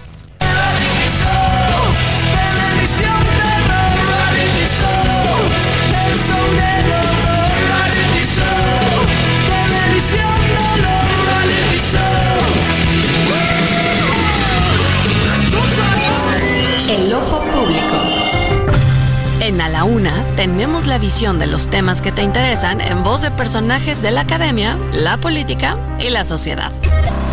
Hoy escuchamos a Maite Azuela en Romper la Confusión. El ojo público. Muy buenas tardes, Salvador. Me da mucho gusto saludarte como todos los martes a ti y a nuestro auditorio. El triunfo de Javier Milei, además de ser revelador sobre lo que está pensando la ciudadanía del mundo respecto a sus gobiernos, nos revela información importante sobre lo que podemos ver y esperar para 2024, o ojalá para un sexenio más adelante. Hay que reconocerlo, Argentina es un pueblo que nos lleva camino recorrido en cuestión de cambios de gobiernos de derecha e izquierda. México tiene hasta hace cinco años el primer gobierno autodenominado de izquierda y creo que es importante que hagamos la aclaración. Algunos así identifican al gobierno de López Obrador, otros quienes creemos que los elementos de izquierda no están necesariamente contenidos en su agenda, no lo damos por hecho. El peronismo lleva décadas existiendo en Argentina, han pasado por dictaduras militares y gobiernos civiles de derecha. Los argentinos saben lo que significa el cansancio, sobre todo con crisis económicas devastadoras. Ojo, no quiero decir que por ello se justifique el triunfo de Milei, sino que es a partir de su contexto histórico que se entiende una elección tan radical del pueblo argentino. ¿Qué podemos vislumbrar para México en los próximos años, quizá para 2024 o más bien para terminando ese sexenio, porque pues el péndulo se mueve mucho y radicalmente de izquierda a derecha. México está comenzando a probar lo que se llama o se autodomina un gobierno de izquierda, pero insisto, hay que diferenciarlo de lo que realmente es la izquierda. Sin embargo, en el imaginario colectivo, tanto de quienes apoyan a López Obrador como de quienes lo denostan, está la idea de que su gobierno es de izquierda. Entonces, pues hay que tener precauciones porque tanto los gobiernos de derecha como de izquierda recurren a acciones populistas, se ven en ellos actos terribles de violaciones a derechos humanos como las desapariciones que llevamos además eh, ya incrementándose sexenio tras sexenio, no solamente con este último en el que se ha disparado radicalmente, y también el entreguismo a las Fuerzas Armadas. Esto sucede con derechas y con izquierdas. La única diferencia es que como tal no nos ha gobernado un militar en esta época moderna. Por eso, aunque la izquierda sea autodenominada y medio nueva para México, ya se han cometido algunos errores del neoliberalismo e incluso de dictaduras. No digo que el siguiente año vaya a perder Morena como están los números, eso difícilmente pasará, pero creo que sin duda empezaremos a ver el surgimiento de perfiles de extrema derecha, probablemente no para la presidencia de la República, pero sí para algunas gubernaturas y bueno, luego estas eh, candidaturas independientes que han surgido más para perfiles de este tipo y pues que comienzan a ganar terreno en lo político. El otro dato importante es que mi ley no la tendrá fácil para materializar su política libertaria como él la llama, pues no contará con la mayoría en el Congreso. Quizá esta es la clave, Salvador. Dejar de apostar por la derecha o por la izquierda, sobre todo cuando ya las denominaciones y lo que se comprende por una y por la otra está tan desdibujado, para que nos empecemos a fijar en los contrapesos en los poderes, ¿no? Que realmente genera equilibrios en la política. Un abrazo de nuevo, Salvador, a ti y a nuestro auditorio. A la una. Con Salvador García Soto. Dos de la tarde con 36 minutos, dos de la tarde con 36. Escuchamos atentamente a Maite Azuela, nuestro, nuestra colaboradora aquí en el Ojo Público.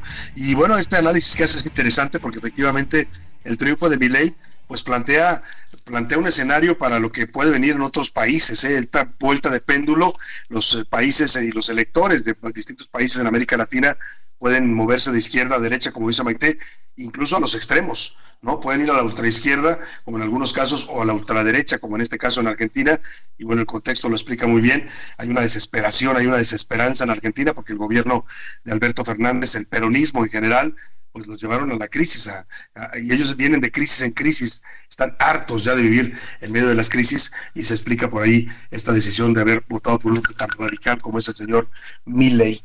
Oiga, por cierto, le preguntamos hoy sobre eso, vamos con José Luis Sánchez a ver si ya tiene respuestas a las preguntas de nuestro público. José Luis. Salvador, tenemos respuestas ya, mira, de varios temas. Están metiendo, así que el público está muy atento. Mira, por ejemplo, sobre el tema de la televisión, muchas personas están opi- opinando que la televisión en efecto ya está muerta, aunque nos dice la señora Rocío. Salvador y José Luis, buenas tardes, gracias por su espacio. Yo sigo viendo la televisión, sobre todo las mañanas, mientras estoy haciendo mis cosas, levantándole la casa y haciendo de desayunar. Pero ya por las tardes y las noches he dejado de ver televisión, como antes Salvador bien lo decía, que eran horarios específicos para sentarse Sí. a verla. Saludos, Salvador, te, te dice la señora Rocío. por Muchos acá. saludos señora. El señor Francisco también dice por acá, Salvador, el tema de mi ley es importantísimo porque configuraría ya una posible llegada de la derecha a nuestro continente ante la falta de resultados de los gobiernos de izquierda. Aquí el presidente López Obrador, ya lo dijiste, Salvador, eh, dice que es un, es un autogol, pero nosotros nos metimos goles y al parecer jugamos de contrarios en la cancha en el 2018. Saludos, Salvador, lo dice Pues por acá. Muchos pensarían así también en México, como dice el presidente. El señor Francisco Cornejo nos dice, Salvador, deja tú que nos goleamos, nos pasamos al otro equipo y nos metimos goles, fuimos nuestros propios enemigos, nos dicen por acá. Saludos, Salvador, desde Saludos. Tlajomulco, también allá en eh, Jalisco. También nos dicen por acá, Salvador, buenas tardes. Sobre el señor Milei, la llegada de la ultraderecha y la derecha nunca va a ser bien vista. La ultraderecha, ya lo hemos visto, mata y además provoca dictadura. Saludos, Salvador, también nos dicen Oiga, desde la Iztapalapa. ultraderecha y la ultraizquierda, señor amigo Radio Escucha, con todo respeto. Señor ¿eh? Francisco. La ultraderecha es tan mala, sí, yo no, yo no, no apoyo para nada las eh, ideologías extremas, pero también la ultraizquierda, ¿eh? puede ser igual de nociva, igual de. O sea, el fascismo se da en las dos vías, en la derecha y en la izquierda, cuando son propuestas radicales. Fíjate qué buen comentario dicen por acá sobre las medicinas, Salvador. La señora María Unzanza. Salvador, buenas tardes. Antes, nosotros utilizábamos los antibióticos pues como dulces. Teníamos Sí. a la mano los antibióticos y cuando nos sentíamos enfermos lo utilizábamos porque podíamos conseguirlos Como si fácilmente. nada, los comprabas en la farmacia, te los vendías en Exactamente. receta. Hoy ya es mucho más difícil, sin embargo, aún en tianguis y, algunos mercados usted puede encontrar y pueden encontrar antibióticos sin receta y a mucho menores precios. Hay que tener cuidado ojo, con ello. Mucho cuidado, sobre todo con lo que dice usted, los, los antibióticos y los medicamentos que se compran en tianguis suelen ser en muchos casos o robados o, o caducados. ¿eh? Eh, hay negocio ahí para las eh, instituciones públicas de salud, cuando se les caducan medicamentos, se los venden a agentes que los venden en el mercado negro. Tenga mucho cuidado porque ustedes están consumiendo medicamentos que no están pues adecuados, que ya caducaron. Nos dice Angélica Fernández Pérez, eh, yo veía Odisea Burbujas, aprendí a amar la ciencia y la literatura gracias a la televisión. Sí sigue vigente la televisión porque no todo nuestro país tiene acceso al Internet y no todos tienen un celular y con crédito. La población no tiene acceso universal a la televisión, pero sí hay antenas repetidoras en las señales de radio y la mayoría del país pueden verlo. Saludos la señora Fernández, la señora Angélica Tiene Fernández. toda la razón, ¿eh? también mucho depende del acceso al Internet en México, que ya es, ya es casi general, pues, pero mucha gente no tiene para pagar un plan o datos que le permita pues, eh, tener acceso a todos los contenidos de, de las plataformas de Internet. Nos dice por acá Salvador, el señor Pedro González de Zapopan. Salvador, en los discursos López Obrador dice que no son iguales. No entiendo por qué lo dice, ya que el director de Conasupo en el sexenio de Carlos Salinas era el señor Ignacio Ovalle y ahora López Obrador lo puso en Segalmex para saquear igual que lo hicieron con Carlos, eh, Carlos Salinas de Gortari. Entonces, ¿cómo no son iguales y siguen siendo exactamente lo mismo? Nos dice el señor eh, Pedro González desde Zapopan. El otro día veía una foto que decía, nos gobierna el PRI de los ochentas y aparece ahí López Obrador, aparece Barlet, aparece Monreal, Ovalle. aparece Marcelo Ebrard. ¿Y cómo dice uno que no? Pues todos ellos vienen de formación priista, pues por eso cuando el presidente dice somos diferentes y todo, sí, claro, diferentes al, al nuevo PRI o, o al viejo PRI, vaya usted a saber. Nos dice Lourdes Guerrero, Salvador, no solo nos goleamos en el 2018, han sido autogoles diarios durante cinco años. Siempre los escucho. Saludos, Salvador, nos dice la señora Muchas gracias, Lourdes Lourdes, Guerrero. muchos saludos También nos dice por acá eh, Juan Manuel Andrade desde Tuxtla Gutiérrez. Con respecto a lo que López Obrador dice, los argentinos se metieron un autogol. Creo que quienes nos metimos un autogolazo, pero golazo de chilena, estilo Hugo Sánchez, fuimos nosotros, los mexicanos, al votar por él. Pues ha sido el error histórico de los mexicanos más grande en los últimos años. Nos dice por acá. muchos Juan arrepentidos, eh, muchos arrepentidos que votaron por eh, este gobierno, hoy pues no volverían a votar por ese gobierno, ¿no? Nos dice también por acá. la realidad. Buenas tardes, Salvador, eh, desde la Laguna José García. Saludos a todos. Nos metimos un super autogol con este presidente tan terco y bélico. Al final, al parecer, la goliza es peor que la de Chile, nos dicen por acá. Bueno, pues ahí esa de está. 7-0 que nos están Muchos recordando. saludos a José García en la comarca lagunera que anduvimos por allá hace unos días cerca. Bueno, no en la comarca, anduvimos en Saltillo, pues. Exactamente. Pedro De- Islas desde Zapopan dice también, en 2018 los, los mexicanos nos autogoleamos. Híjole, pobre de Paco Memo, ni esas las paran, nos dice por acá. difícil difícil de tener todo eso. Muchas gracias, José Luis. Muchas gracias a todo el público que se comunicó con nosotros. Síganlo haciendo al 5518 41 51 99. Siempre, siempre estamos pendientes de sus comentarios y opiniones sobre los temas que analizamos en este programa. Y ahora vamos a otros temas informativos. A la una, con Salvador García Soto. A ya le informaba hace un rato de estas declaraciones del presidente que hoy anuncia que ya casi está lista la megafarmacia, este gran almacén que van a hacer aquí en Huehuetoca, en el Estado de México, para almacenar todos los medicamentos, dice él, que necesitan los mexicanos. Desde ahí se supone que se enviarán a toda la República, a las clínicas y hospitales del sector salud. Y bueno, junto con este anuncio que el 30 de diciembre inaugura su megafarmacia, también está su reiteración de que para marzo le crean o no sus críticos, dice el presidente, vamos a tener un sistema de salud igualito que el de Dinamarca. Para hablar de este tema, saludo con gusto en la línea telefónica al doctor Javier Tello, es médico cirujano, analista en políticas de salud y autor del libro La tragedia del desabasto, justamente sobre este tema del desabasto de medicamentos. ¿Cómo está, doctor? Un gusto saludarlo. Muy buenas tardes. Hola, Salvador. Buenas tardes. ¿Qué tal? Oiga, pues, eh, ¿cómo entender estas declaraciones del presidente? Bueno, lo de la megafarmacia lo hemos comentado con usted. ¿Qué tan viable es pensar que vaya a funcionar este gran almacén que están construyendo ahí en el Estado de México? Bueno, como ya lo hemos dicho y lo vuelvo a reiterar, es un disparate. Eso es todo lo que, lo que podemos decir. Es un disparate producto de una ocurrencia, no lo digo yo, él lo dijo, anoche se me ocurrió. Tú recuerdas que, dijo esas palabras, ¿no? bueno, ahora, hablando en, términos en términos reales, yo no sé si para el 30 de diciembre el señor vaya a tener una gran explanada de concreto con un bodegón de metal y unos anaqueles. Eso no es tener una mega farmacia. Eso puede ser un, tener un uh, almacén de lo que tú quieras. Y la realidad de las cosas es que no funciona así en ningún lugar del mundo. Hoy volvió a demostrar la ignorancia que tiene sobre los sistemas de distribución de insumos para la salud, volviendo a hacer referencia a la Coca-Cola, a las papitas, etcétera, lo cual significa que, que está completamente alejado de la realidad, pero lo peor, lo cual significa que nadie en su equipo tiene idea como para venir y corregir y decirle cómo son las cosas. Y mira, Salvador, más allá de que es completamente inoperante y absurdo tener un sistema centralizado que almacene medicamentos que requieren, primero que nada, de una muy buena estructura logística, de tener software avanzadísimo, de conocer cuáles son las fechas de caducidad, cuáles son eh, eh, sistemas de control de inventarios, lectura de código de barras, almacenes que deben ser manejados con tecnología robótica y lo mejor del caso, sistemas de distribución que estaban establecidos por empresas dedicadas a ello antes del año 2019 y que pues eh, sencillamente rompieron contratos con ellos. Hoy nos dice el presidente que Birmex se puede hacer cargo de eso cuando Birmex ha demostrado de 2020 a la fecha varias veces que es incapaz de hacerlo. Bueno, independientemente de eso, Salvador, el problema es que eso no resuelve el problema. Eso resuelve su problema y resuelve sus sueños del presidente. La verdad de las cosas es que la gente lo que necesita es que le den sus medicamentos en la mano en el lugar más cercano. Este sistema arcaico de la época poscardenista que tenemos, donde tú solamente tienes derecho a recibir tus medicamentos en la farmacia de la clínica que te corresponde y no en otra, solamente en esa, es lo que nos tiene así.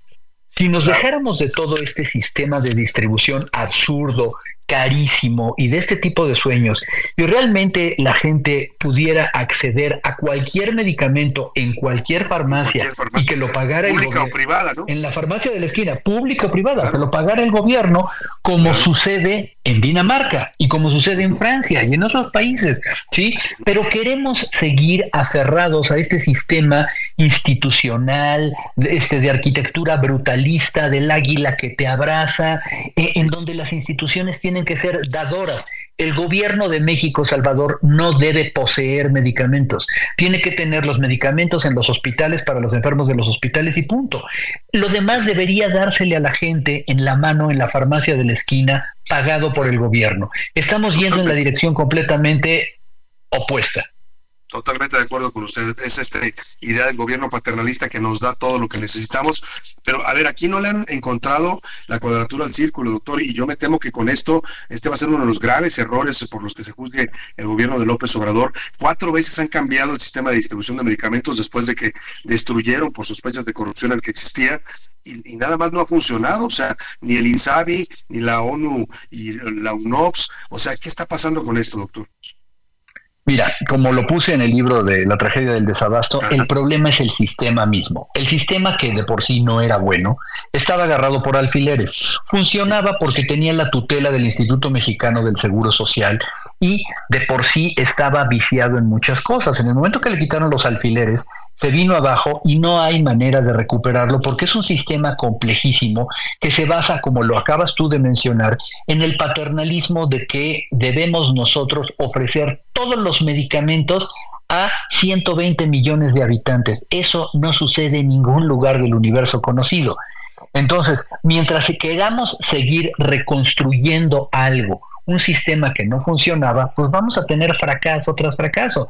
¿Por qué fracasó, fracasó este, el INSABI? Bueno, porque el INSABI además no estaba hecho para eso le, le hicieron, eh, el, el uh, objetivo del INSABI era adueñarse de los recursos del Seguro Popular, no resolver problemas del sistema de salud. Y estaba dirigido por un, verdad, un tipo verdaderamente incompetente, Juan Ferrer, que no tiene la menor idea de lo que un es la salud. antropólogo, ¿no? Bueno, un antropólogo de formación. Ah, sí, sí, sí, no iba a funcionar jamás. Luego se lo dan a Birmex. Birmex era una oficina administrativa para la importación de vacunas.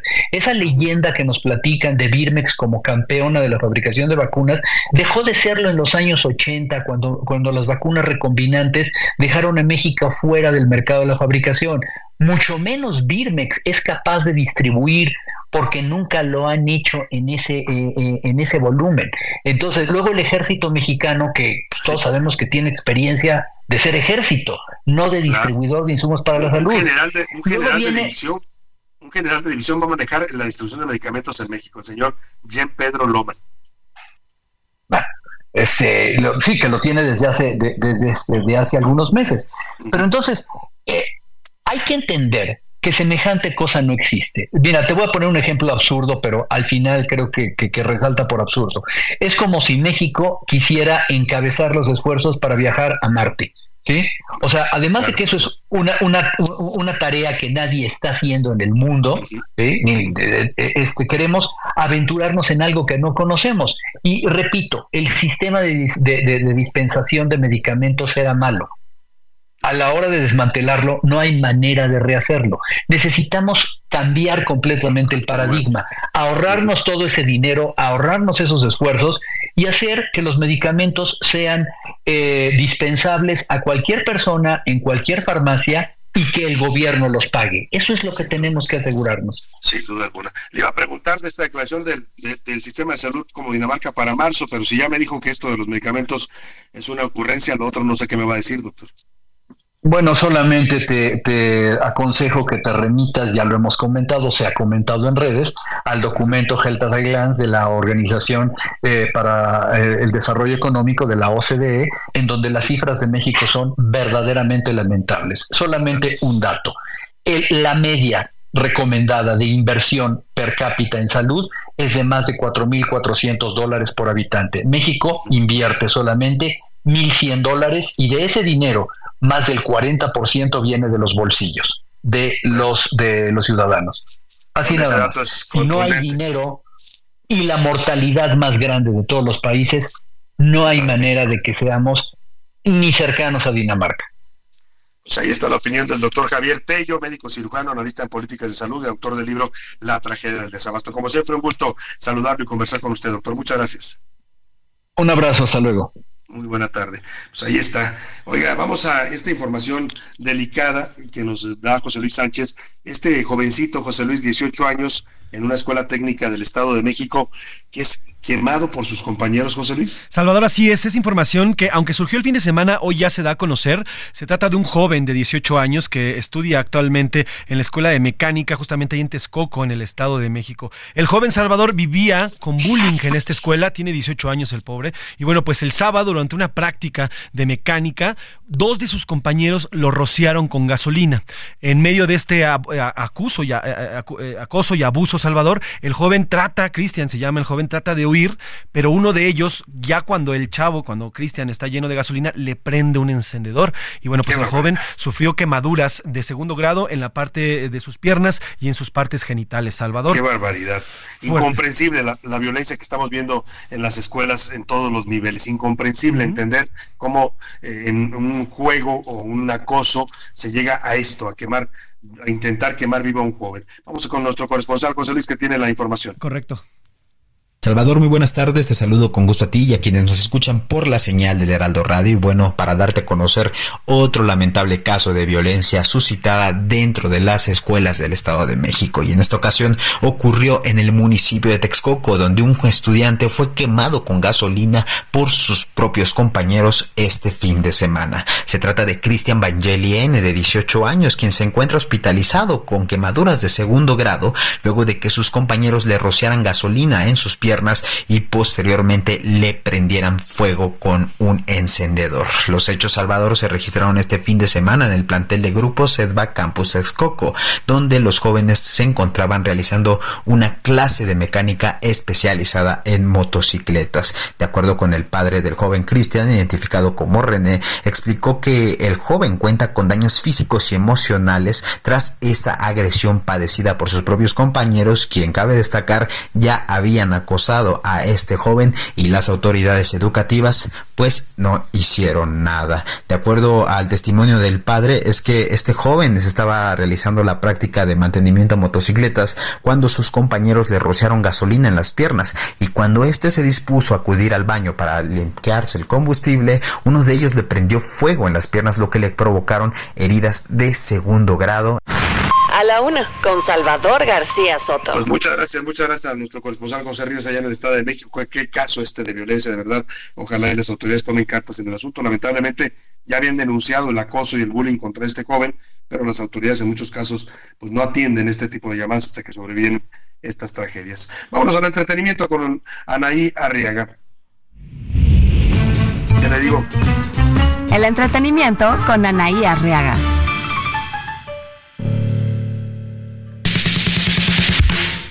Anaí, platícame, comienzan los conciertos del sol aquí en la Ciudad de México.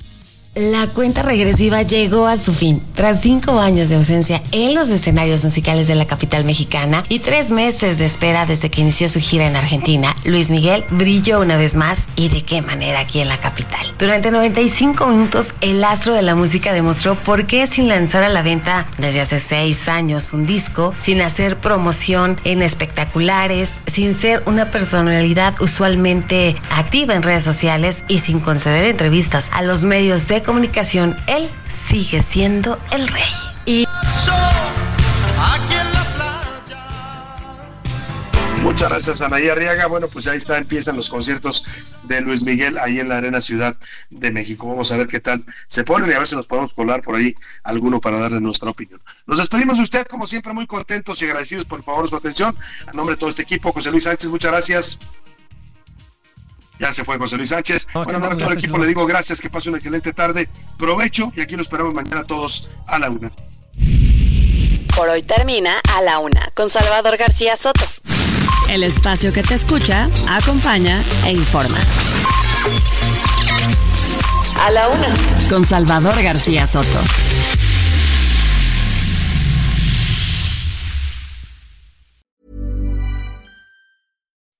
When you make decisions for your company, you look for the no-brainers. If you have a lot of mailing to do, stamps.com is the ultimate no-brainer. Use the stamps.com mobile app to mail everything you need to keep your business running with up to 89% off USPS and UPS. Make the same no-brainer decision as over 1 million other businesses with stamps.com. Use code PROGRAM for a special offer. That's stamps.com, code PROGRAM.